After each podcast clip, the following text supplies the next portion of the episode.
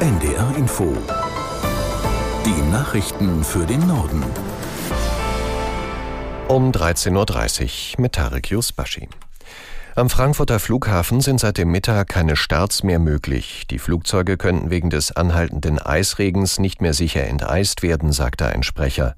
In Baden-Württemberg sorgte der Wintereinbruch heute Vormittag im Straßenverkehr für große Probleme.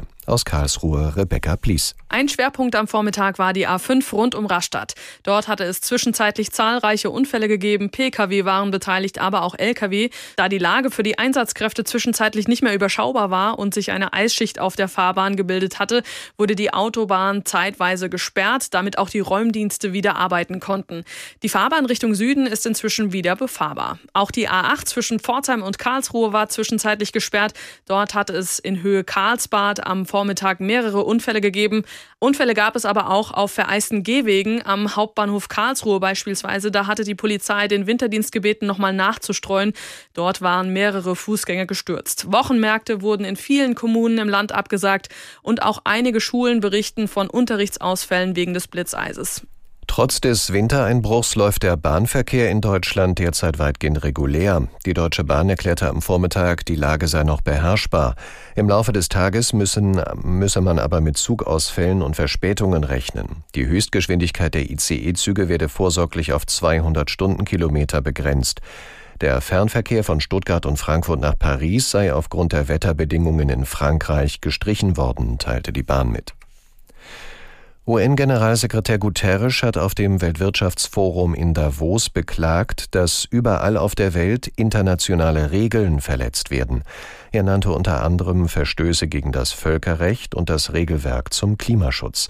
Aus Genf Katrin Hondel. Guterres kritisierte die Tatenlosigkeit von Wirtschaft und Politik in der Klimakrise und angesichts der Gefahren von KI, künstlicher Intelligenz. Die fossile Brennstoffindustrie tue alles, um den für das Klima notwendigen Ausstieg zu verhindern. Mächtige Technologieunternehmen strebten beim Thema KI rücksichtslos nach Profiten, so der UN-Generalsekretär. Mit Blick auf die zahlreichen Konflikte in der Welt, vom russischen Angriffskrieg in der Ukraine über den Sudan bis zum Nahen Osten, sprach Guterres von einer Epidemie der Straflosigkeit. Das Völkerrecht, die Genfer Konventionen, die UN-Charta würden verletzt und ignoriert. In der Ukraine sind bei weiteren russischen Raketen- und Drohnenangriffen nach offiziellen Angaben mindestens 20 Menschen verletzt worden. Besonders betroffen waren demnach die Städte Kharkiv im Osten und Odessa im Süden des Landes. Aus Berlin Rebecca Barth. In über 50 Gebäuden in Odessa sei die Heizungsversorgung unterbrochen.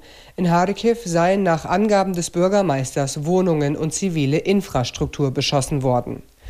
Die Ukraine hatte in der Vergangenheit mehrfach die Verbauung westlicher Technik wie Mikrochips oder Navigationstechnik in russischen Marschflugkörpern kritisiert.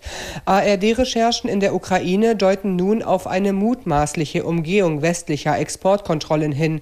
Laut Seriennummer eines Spannungswandlers liegt das mutmaßliche Herstellungsdatum im September 2022, also mehrere Monate nach Kriegsbeginn. Im politischen Berlin wird weiterhin darüber diskutiert, ob Regierung oder Parlament ein Verbot der AfD beantragen sollen. Jetzt schalteten sich Vizekanzler Habeck und Schleswig-Holsteins Ministerpräsident Günther in die Debatte ein. Aus Berlin Lothar Lenz. Der Grüne Robert Habeck sagte dem Stern, die AfD wolle in Deutschland totalitäre Verhältnisse wie in Russland schaffen. Aber es gebe hohe Hürden für ein Parteiverbot.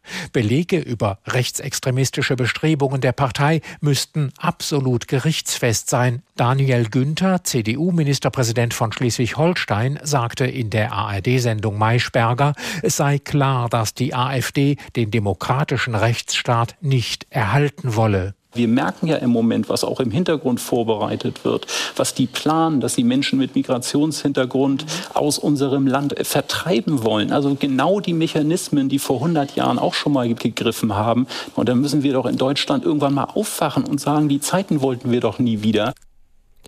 Der Batteriezellenhersteller Northvolt hat sich endgültig für den Bau einer Fabrik im Kreis Dithmarschen in Schleswig-Holstein entschieden und entsprechende Verträge unterschrieben.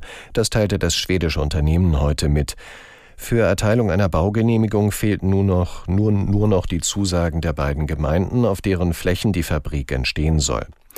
Die Batteriefabrik bei Heide soll 4,5 Milliarden Euro kosten. Die EU-Kommission hat bereits Förderungen durch den Bund und das Land in Höhe von rund 900 Millionen Euro genehmigt. In der Fabrik sollen zukünftig eine Million E-Batterien pro Jahr produziert werden. Und das waren die Nachrichten.